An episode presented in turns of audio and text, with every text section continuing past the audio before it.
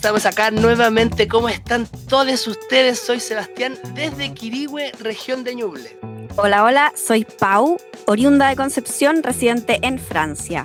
Hoy estamos nuevamente en un nuevo episodio de La máquina para pensar el futuro.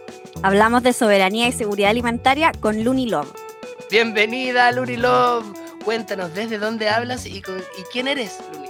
Hola, aquí desde Santiago, región metropolitana. Soy Luni, eh, soy música, comedianta, profesora y todas las cosas que hay que hacer básicamente para vivir del arte. Para sobrevivir en este país de mierda. No, no, yo creo que en el sistema, haciéndolas todas. Contenta de estar acá. Bueno, eres una sobreviviente del sistema, por lo que entiendo, y porque, claro, nos vemos reflejadas en, en tu testimonio, porque todos acá y seguramente la gente que nos escucha también, vivimos un poco en el mismo sistema y con el mismo ritmo. Claro, haciéndolas todas. Oye, y hablando de Chile, el país donde hay que hacerlas todas para, para sobrevivir, ¿te has leído la nueva constitución, Luni? En eso estamos, pero debo decir que soy más auditiva y accedo más a nivel yo creo que es por mi formación que, que prefiero escuchar las cosas que leerlas. Pero sí, me estoy, estoy en la información. Excelente, está súper bien igual porque hay eh, un montón de campañas que se están haciendo con audiolibros, con eh, eh, virales de WhatsApp y todo eso, así que está súper bien igual tener todas estas distintas formas de tener, de acceder al nuevo proyecto. sí, sí. te invito a que nos leas el artículo 54. Ya, artículo 54. 1. Es deber del Estado asegurar la soberanía y seguridad alimentaria. Para esto promoverá la producción, la distribución y el consumo de alimentos que garanticen el derecho a la alimentación sana y adecuada, el comercio justo y sistemas alimentarios ecológicamente responsables. 2. El Estado fomenta la producción agropecuaria ecológicamente sustentable. 3 reconoce, fomenta y apoya la agricultura campesina e indígena, la recolección y la pesca artesanal en tanto actividades fundamentales para la producción de alimentos. 4. Del mismo modo, promueve el patrimonio culinario y gastronómico del país. Qué hermoso, ¿no? Bonito. Muy bonito. Importante. Importantísimo. Absolutamente importante porque claramente es, eh, yo no sé si en la, en la constitución, no, en verdad sí lo sé porque lo he investigado, en la constitución antigua no tiene ningún tipo de referencia a, a los alimentos, a este tipo de situaciones, o sea, de, es primera vez que escuchamos eh, el cuidado de la soberanía alimentaria. Mm. Y hoy por hoy, imagínate, en la, en medio de una crisis que ya sabemos, eh, bueno, que estamos siendo golpeados por inflaciones, por eh, desastres mundiales, tanto eh, de salud, sanitarios como políticos, y eso hace encarecer las cosas, eh, eso restringe las posibilidades de acceder a alimentos. Lo estamos viendo hoy día con, la situación que está pasando Ucrania, que mm, estamos quedando o, o, está costando exportar, no sé, trigo, cosas así. Y en este artículo 54, lo que la propuesta de nueva constitución hace es llevarlo a un estatuto de consagración que me parece absolutamente indispensable para pensar en un nuevo Chile que queremos habitar durante los próximos 40 años, por lo menos. Entonces, ya que has leído esto, Luni, eh, ¿qué te parece? Eh, ¿Cómo influye este, este, eh, este artículo en tu vida o en, en la vida del entorno, en el fondo? Bueno, lo que decía ahí, que claro, es algo nuevo porque eso es lo bonito de estar escribiendo, eh, o sea, de haber escrito una nueva constitución, que finalmente son cosas que van surgiendo como a medida que el tiempo y la actualidad lo va requiriendo finalmente. Y eso es lo bonito en el fondo de actualizar algo que está acorde a las necesidades de, la gente actualmente. Eh, a mí me, cuando me mandaron esto, ustedes me gustó mucho porque para mí el tema de la alimentación es como algo así fundamental. O sea, para y, claro, porque, porque finalmente eh, creo que es un todo, ¿cachai? Porque claro, si, si bien yo, yo, yo me, me transformé al veganismo por temas como de, de, los animales y todo, también yo he visto en mí que he tenido el privilegio, porque en la actualidad es un privilegio igual poder acceder a una alimentación vegana, porque por esto mismo del comercio justo y tantas cosas, que es algo eh, relativamente más caro, como a nivel de rapidez, ¿cachai? Porque igual de forma, no sé, igual uno puede ser vegana comiendo, no sé, lechugas, eh, como cosas súper básicas, pero está, es caro, ¿cachai? Y también tener la información para poder nutrirte de forma saludable, eh, también es un privilegio, ¿cachai? Entonces, eh, creo que, que y, bueno, y la alimentación yo creo que a nivel como general para las personas es como algo fundamental. ¿Cachai? O sea, para mí, eh, yo le pongo todas las fichas a mi, a mi alimentación porque es mucho más caro ir al doctor, ¿cachai? Claramente. Entonces, como que, como que ahí yo digo, ya, le, pongo toda la fe. Entonces, el tema de la, de la soberanía alimentaria, o sea, sería maravilloso. Como que yo leí este artículo y pensaba en este meme, como, ¿qué pasaría si, si, si como, no sé, pues si todos tuviéramos soberanía alimentaria, como cuando vuelan, no sé, como es como, sería lindo llegar a eso también, porque es como, ahí está la base de todo, la salud mental, la salud corporal, eh, y que esto sea sustentable. es maravilloso, es maravilloso. Es como, mira, vámonos a un, a un, dicho muy popular, como eres lo que comes. Claro. ¿Cachai? Completamente y yo creo que, que eso es, es, bonito que, sea, que esté actualizado porque finalmente eh, durante mucho tiempo como que eh, se, nos ha, se nos ha quitado esa información, ¿cachai? Porque, la, no sé, pues las señoras de campo manejan esa información, pero, pero, pero como que, porque, porque conviene que la gente se alimente mal también, ¿cachai? Sí, porque tomándome de eso mismo, como de los conocimientos que pueden tener las personas que viven más en la ruralidad y que están como obligados, podríamos decir, a cultivar su propio alimento, eh, y cómo se nos niega eh, a, los que no estamos ahí esta posibilidad y esta posibilidad un poco quizás de, vivir mejor. Eh, me gustaría preguntarte, ¿qué entiendes tú por soberanía y seguridad alimentaria? ¿Cómo lo podrías explicar? Finalmente, eh, bueno, yo creo que hace, es como poder uno producir tus propias cosas o poder acceder de forma como eh, más fácil a, las cosas básicas, ¿cachai? Como de alimentación. Claro, Igual, cuando tú decís fácil, eh, por cierto, quizá hay gente que pueda pensar, claro, es fácil ir al supermercado y comprar el mejor producto envasado que haya, pero hablamos de fácil cuando uno empieza a consumir de forma local las cosas de temporada y por cierto, comprándole a la gente que vive en tu, en tu territorio, ¿cachai? Claro, completamente. que en el fondo, en tu barrio, en tu sector, tengas donde ir a comprar algo que idealmente haya sido cultivado en ese mismo barrio o territorio cercano. Eh, por, por la misma gente que lo habita y que los precios tengan también relación con eso.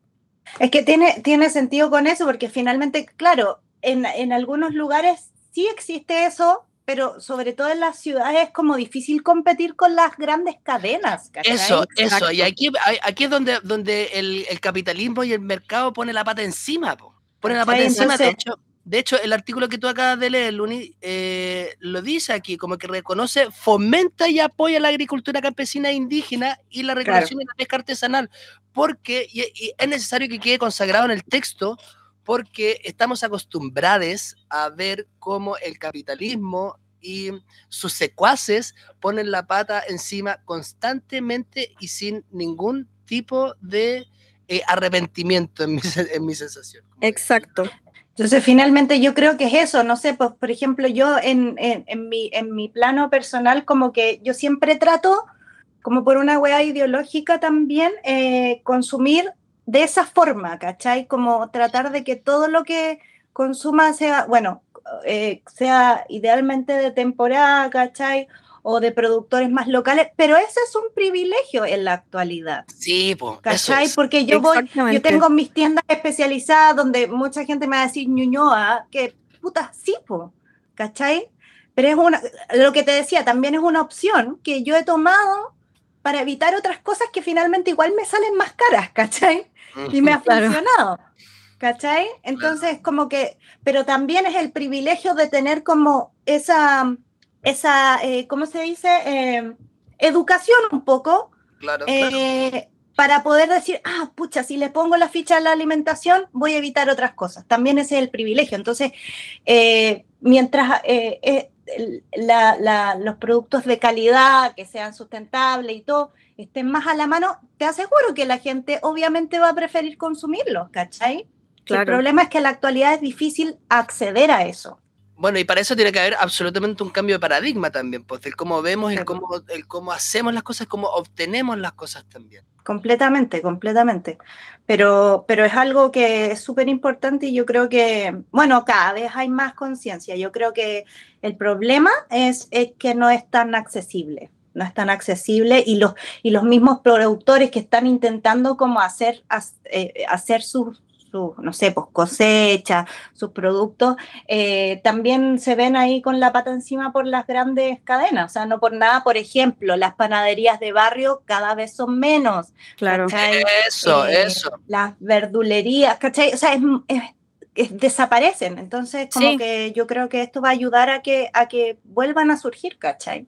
Sería ideal. Es bacán. Y es un poco, es un poco lo que tú acabas de mencionar, el, próximo punto que vamos a tocar es cómo crees tú que puede cambiar este artículo o no cambiar la vida y la, el cotidiano de las personas que vivimos acá en el país de Chile y que vamos a estar regidos por este proyecto de nueva constitución, ojalá así sea después de la votación del 4 de septiembre. ¿Cómo es que este artículo puede cambiar vidas o no puede cambiar vidas? ¿O, tú crees que sería lo mismo en el fondo? No, obvio que sí, pues porque finalmente es como un impulso a, la misma gente que produce, o sea, a nivel económico ya, ya impulsáis a los productores, ¿cachai? Ya a nivel económico funciona, ¿cachai? Porque en el fondo potenciáis el comercio local. eso es eh, importante, encuentro yo.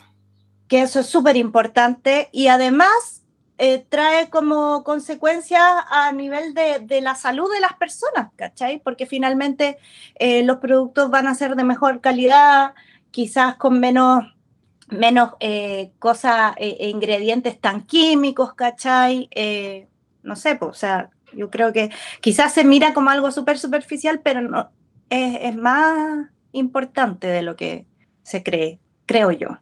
Sí, sí, de todas formas, eh, es súper eh, importante eh, también hacer un poco conciencia sobre qué es la soberanía y la seguridad alimentaria, porque como bien dices tú, el poder elegir alimentarse de forma diferente o de forma más consciente o lo que sea, es un privilegio al que no todo el mundo puede acceder, porque evidentemente hay una cosa económica detrás va a depender de dónde, del sector donde vives, de los lugares donde, donde frecuentas, de un montón de cosas. ¿Cómo, con todo esto, Luli, cómo, cómo imaginas tú un futuro con este artículo como parte de la vida? Bueno, o sea, como lo que, lo que decía finalmente, que es algo que, que yo siento que puedo experimentar, ¿cachai? Y, que me gustaría que quizás la gente pudiera experimentarlo también, ¿cachai? Porque, porque finalmente, no sé, eh, si tú te alimentáis de mejor forma, eh, todo mejora, po, todo mejora y, no digo mejor forma porque quizás el veganismo, el veganismo es como mi opción, ¿cachai? Pero el poder elegir, yo eso lo encuentro como... Eso, eso. Poder elegir qué, claro. qué es lo que entra a tu cuerpo, es, muy importante. Y bueno, o sea, eso yo no lo, no lo experimento a, a nivel como personal el tema del comercio, pero sí tengo mucha gente, mucha gente de mi alrededor que son, ponte, emprendedores, ¿cachai? Tengo, no sé, una prima que tiene su panadería, ¿cachai? Eh, que no sé, pues ponte que sube la harina, tengo otra eh, que, que, que, hace otras cosas eh, de comida y sube la harina y, y, como eres un pequeño negocio te vaya a la cresta, ¿cachai? Exacto. Entonces finalmente es, toda esa gente muchas veces termina abandonando como sus negocios, donde hay como una intención de hacer mejor comida, ¿cachai? A menor escala, de mejor calidad, darle trabajo a la misma gente de tu barrio, qué sé yo. Eh, esa gente termina desertando porque como no hay cómo competir. Entonces, eh, finalmente creo que sería súper positivo como para todos, pues, a nivel de salud y a nivel como de emprendimientos locales. Social, social, económico, absolutamente estoy súper de acuerdo contigo y además viene a respetar también eh, eh, eh, costumbres un poco ancestrales, sí, porque de hecho en la misma constitución el siguiente artículo habla de, de, que garantiza el derecho a los campesinos y campesinas y al pueblo indígena y originario a, el intercambio de semillas. Y eso es súper importante porque un poco eh, viene a desmantelar la intención de Monsanto, por, ejemplo. Claro, completamente. Es, es, es, un fantasma que nos está respirando aquí en la nuca y que no sabemos cuándo vamos a caer. De hecho, no, ni siquiera sabemos si lo que estamos consumiendo hoy día es de carácter transgénico o no. Y bueno, y lo más probable claro. que sea, Lo, más, probable es que lo sea.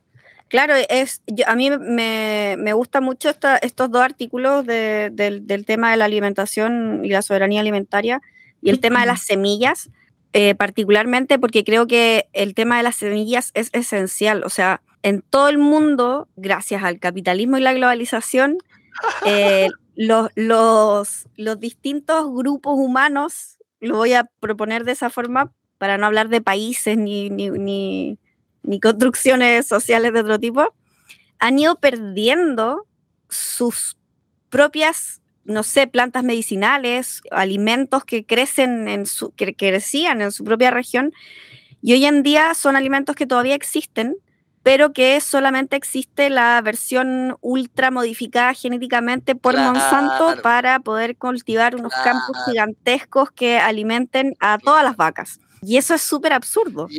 Mm, Además, porque plantar trigo para alimentar vacas. Es como te agarré de la cabeza, ¿no? Como que te agarré la cabeza y no, no, no, no, Claro. Eh, estáis mencionando algo importante recién, Pau, que se me queda en el... Ah, claro, que pasa a llevar también la cultura al fin y al cabo, porque como tú decías, pues, antiguamente todos los pueblos intercambiaban semillas y así se generaba, bueno, las economías locales y el sustento de, y se traspasaba eh, la cultura al fin, al fin de cuentas. Y, con esta llegada, al fondo, nos vamos a la vez con todo eso y lo resolvemos sabiamente eh, gastando un dinero enorme y siendo perjudicados por estas grandes transnacionales que son, por ejemplo, Exacto. Porque yo, por ejemplo, a mí me llama una, bueno, en Chile uno siempre se queja del SAC, por ejemplo, que no podéis pasar papas de una región a otra, o que no podéis pasar frutas del norte al sur si no es certificado, qué sé yo. Y que yo encuentro que está súper bien.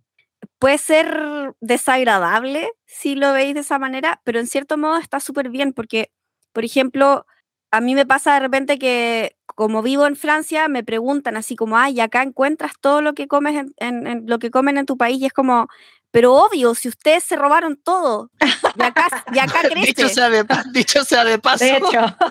o, sea, ¿de qué me están hablando? Si los tomates, las papas, el choclo son de allá, no de acá.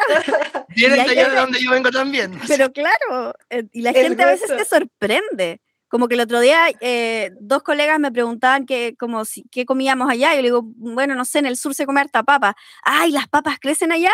Y yo como, eh, hermanito, las papas son de allá. Ando ubicándote, bájate del pony, amigo, porfa. Es el gusto del latinoamericano, yo creo que en, en, Europa, como decir, oye, ustedes se robaron la weá. Pero claro, cuando salen con su, no, que el chocolate belga es el mejor chocolate, no, el chocolate belga, o sea, el mejor chocolate crece como en México, te cuento. El cacao. En Colombia. De, Mesoamérica viene el cacao, cariño. Te, aviso, así como por si no sabías. Si ustedes no hubiesen invadido el, continente en, 1900, no tendrían nada. No tendrían cacao para hacer. comerían, no, perdón, trigo y, y tierra. básicamente, básicamente. Trigo y tierra. afortunadamente tenemos estos parámetros que nos propone el texto que está en debate el día 4 de septiembre para mejorar las cosas y nos acaba de mostrar una óptica que quizás no la habíamos sopesado antes que va vinculada a la alimentación y pucha que es importante eh, relacionado con eh, lo que decía Luni en el fondo, es el cotidiano, es lo que hacemos todos los días, es eh, todos vivimos de alimentarnos, entonces, lo encuentro sumamente sustancial e importante. Yo, a mí me gustaría, Luni, preguntarte, y después de todo esto, que hemos ya dialogado, en el fondo, ¿por qué debiéramos incentivar, por qué estamos incentivando la prueba? Y me gustaría preguntarte derechamente por qué tú apruebas. Yo, bueno, por varias cosas, en el fondo creo que, que, este proceso se haya hecho como de forma lo más eh, inclusiva posible. Como, o sea, como yo siempre siento que esto se está haciendo como con buenas intenciones, ¿cachai? Entonces, yo, yo quiero eso, po. yo quiero eso, yo quiero la yo quiero como un país más justo, un país más digno, o sea, como no podría quererlo de otra manera, ¿cachai? Como y porque está actualizada, porque, porque, o sea, es importante también ese tema de la actualización, porque como, como sociedad, como cultura, hemos cambiado, no podemos estar yéndonos por, por temas antiguos, por, por, por, ejemplo, este mismo tema, o sea, es como, es algo, una necesidad que ha surgido por los tiempos, entonces es necesario, es necesario. Y también, o sea, para mí lo más importante que siento que es como donde hay inclusión, donde hay empatía, donde hay diálogo, eso es como amor finalmente, ¿cachai? Como, no sé, no puedo no, puedo no creer en eso, ¿cachai? Entonces...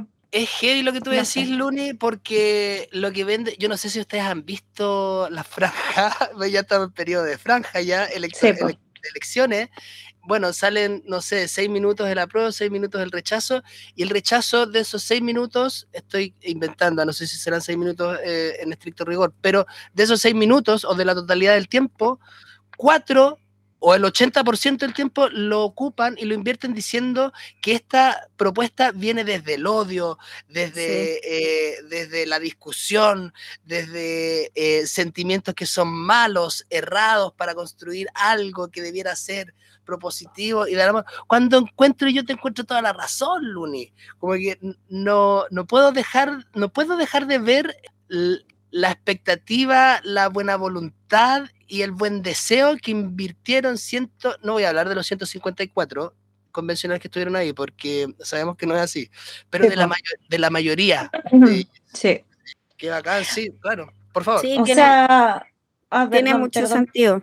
Como que para mí, y de hecho lo iba a decir después de cuando la Luni dijo esto de que como que en el fondo está escrita desde el amor, y la constitución del 80 está escrita en dictadura. Entre bombas, desaparecidos. entre gente muerta, entonces como no, no hay, no tienen, no hay comparación. No, es que no tiene, no, no aguanta análisis, ¿no es cierto? No lo aguanta. No, no, no. Eso yo siento, y, y, bueno, por eso, por eso como, bueno, esa franja de las personas que no aprueban. eh, muchas gracias, Luni. Como que finalmente, eh, por eso se usan como frases como súper hechas, como, como bombardear de información negativa, porque no hay otra, o sea, como que si tú te sentáis a analizar y todo, decís como, bueno, soy buena persona, tengo buenas intenciones para el mundo, apruebo, como, como básicamente eso, es como, para mí no hay dónde perderse. Eh, ¿No es cierto? Eso es, no hay dónde Ahora, nosotros que tenemos la información, nuevamente, que es lo mismo que estábamos hablando de la, de la soberanía alimentaria, nosotros que tenemos el privilegio de poder como decidir, decidir mm. y decidir qué es lo que entra también en nuestra cabeza, ¿cachai? A dónde escojo la información. ¿Cachai? Es como también soberanía de la información también un poco, ¿cachai? Eso, eso creo. Qué lindo eso que acabas de decir, porque igual esto se torna una soberanía del, del saber, como claro. Eh, la información está ahí a la mano para que cada una, cada uno eh, sea y tenga la opción de poder tomarla e informarse. Yo, a mí me gusta mucho este texto que está proponiendo la Convención Constitucional, porque yo veo que en todos lados la sustentabilidad ecológica permea, absolutamente. De hecho, en este artículo, el inciso 2 habla de eso, de que todo esto debe ser, la producción agropecuaria debe ser respaldada y resguardada bajo una, una mm, perspectiva ecológicamente sustentable para la, para la agricultura. Y eso lo encuentro hermoso porque pone un acento siempre, como también pone acentos en las paridades eh, yo haciendo el ejercicio de leer y releer el proyecto de nueva constitución, eh, siempre, siempre en la hoja que tú abras va a salir la palabra paridad. y va a salir la palabra eh, clima, medio ambiente, permea de muy linda forma esto. Sí, creo que no hay, no hay pierde. Eso. Por eso yo, yo siento como que es como ese meme. ¿Qué pasaría si realmente claro. se pudiera cumplir lo que es? Porque es, es muy bonito, pues como un texto así idílico. Y por eso yo no entiendo también como cuando dicen, no, que esta, esta nos divide. Bueno, no. ¿A quién divide? ¿Y la actual no? Oh, Ahora, no sé. es que por, es, por, eso te digo, o sea, es como, es como, es como absurdo, pero también eh, yo siento que son como estrategias desesperadas. Claro, por mantener porque, a las personas desinformadas. Sí, heavy. Eh, había una, una de la franja también, de la otra opción, como que, que, que de una loca que ya leía la constitución, leía, se dio la paja de leer toda la constitución. Ah, no, ah, no. Como, ¿En serio? No. La, ¿Y dónde quedó la comprensión lectora? ¿Estás segura que entendió lo que leyó? Ah, ¿Está leyendo lo mismo que nosotros? No. Claro. Eso es, o sea, como ni una recomendación. No. Sí, como, eso, ya. eso me pasa. Bueno. Me pasa mucho viendo la franja. Increíble. No, ¿por qué no? Claro. No porque yo digo que no. Es, no, y es brutal. Es brutal, es verdad. Es súper heavy. Oye, Luni, te agradecemos muchísimo, muchísimo, muchísimo por haber acompañado en este capítulo de La máquina de pensar el futuro. Muchas gracias por la invitación y por la pega que están haciendo también. Finalmente es como la campaña que hacemos todos ahí de forma personal y sustentable. Sustentable, sí. Soberanía y sustentabilidad sí, informática. Soberanía de la información, ¿no? Sí, esa cuestión es súper importante también ahí, cada uno en sus canales haciendo la pega, porque sí. finalmente es eso, uno se tiene que encargar de traspasar la información quizá a la gente que no tiene el acceso a las, a las reales informaciones, a los medios no tradicionales que tanto que tanto meten basura en la mente de las personas también. Así es. Así es. Bueno, muchas gracias Luni por haber venido aquí, haberte metido a la máquina para pensar el futuro. Agradecemos la perspectiva de todas las comediantas que han pasado por acá. Creemos que es muy importante vincularlas también con eh, lo que ustedes puedan levantar desde sus eh, territorios y desde sus trincheras. Como bien tú decías, Luni, estamos todos haciendo esta campaña a pulso y porque creemos y tenemos la convicción que es lo que realmente es necesario para el país. Con Así esto es. despedimos este episodio, un episodio más de la máquina para pensar el futuro. Te agradecemos Luni, agradecemos Pau, agradecemos a toda la gente que se ha conectado para escucharnos y por favor viralicen. No se olviden de informarse en todas las plataformas oficiales, por favor, porque el fake news está a la orden Así del es. día. Así es. Así es. Gracias. Mm, chao, chao. Chao, chao. Chao. La máquina para pensar el futuro es un esfuerzo colaborativo nacido en Bibliotank. El diseño del programa ha sido hecho por Josefina Nast. Edición y audio por Arturo Pérez. Diseño gráfico, locución y gestión de invitados por Sebastián Bañados. En la producción, contenidos y apoyo técnico, Sebastián Santander. Y, por supuesto, en la conducción, Seba y Pau. Nos escuchamos en una siguiente entrega de La máquina para pensar el futuro.